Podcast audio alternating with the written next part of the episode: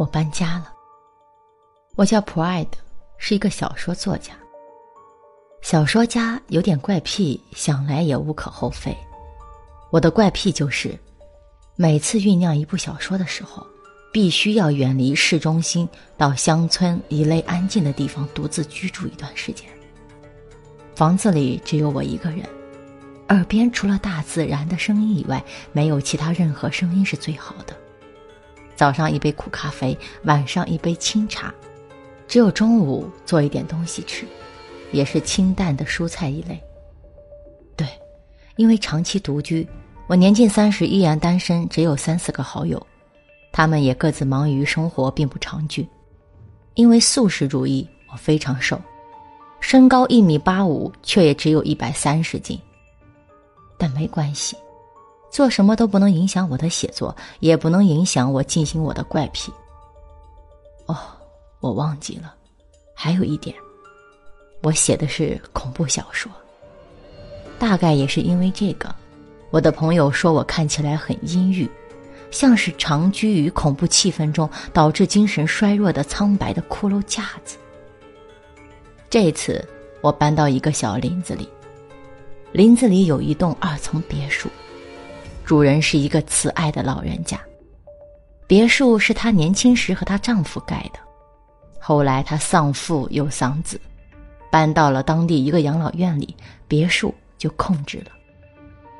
不过别墅制的细致精巧，老人家念旧，不舍得卖掉，时不时还过来怀念一番。我出了大价钱才租来那么三个月，这座小林子舒适无比。它的规模属于那种刚刚好人类可以居住的，除了昆虫、鸟类以外，时不时会有松鼠、小鹿出没，却也不至于和黑熊和狼对峙。别墅两层，一楼有一个简易的厨房，一个小客厅；二楼是一个卧室和会客厅。这精巧就在于会客室有一扇狭窄的小门。打开小门，竟是一架小桥，架于一条小溪之上。站在桥中央，可以看到溪水在脚下潺潺淌过，晶莹剔透的水流将溪边一颗颗黑色石子映得清晰，溪流之声轻婉如精灵吟唱。别墅的岁月感丝毫没有遮掩之意，桥上还有掉落的枯树枝树叶。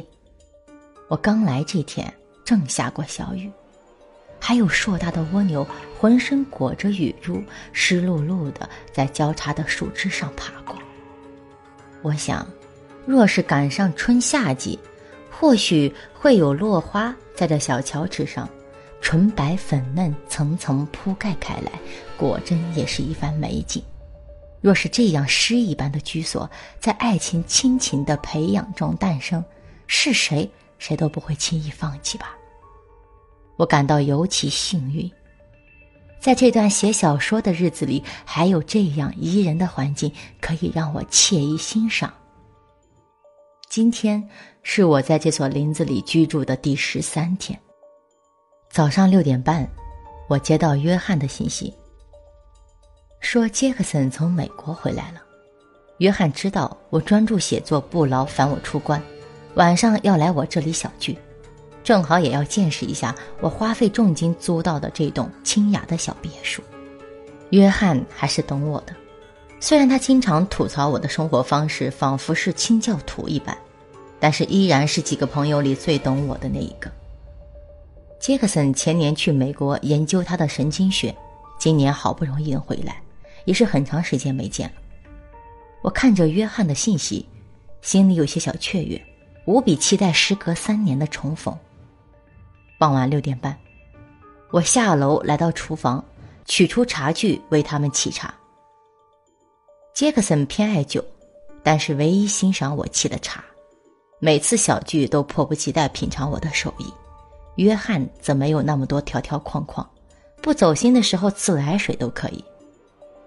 小老弟，还不快来跪迎皇上进宫？这一听就是约翰的声音在门外，我笑了，赶紧小跑几步过去开门。先是约翰，然后是杰克森。杰克森和三年前没有什么差别，依然是一副不苟言笑的模样，胡子刮得干干净净，头发理得一丝不乱，只是肤色比原先黑了。他见到我大大的笑，嘴角都要咧到后脑勺了，越过约翰和我碰了碰肩。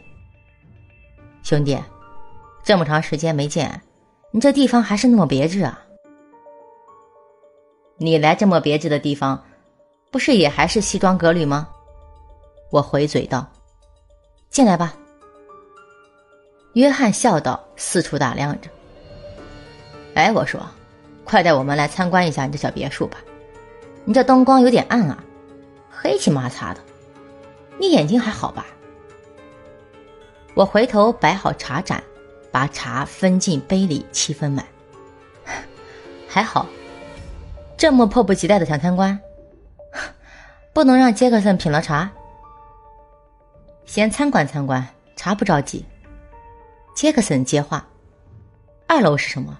卧室吗？”我顿了一下，心里有点小空荡。怎么不喝茶了？莫不是杰克森去了美国，口味变了？一会儿回来喝吧。杰克森冲我笑道：“你这地方挺别致，和城市不一样，看的我都想找个林子隐居了。”行行行，你俩大少爷真难伺候，楼上请。果然是三个大老爷们儿，老旧的木头楼梯瘦弱无比，只有十级台阶，每踩一阶都发出吱吱呀呀的悲鸣。我寻思着。万一踩坏了，别说老人家怎么心疼，我都觉得可惜。上了楼，我把他们请进了会客室。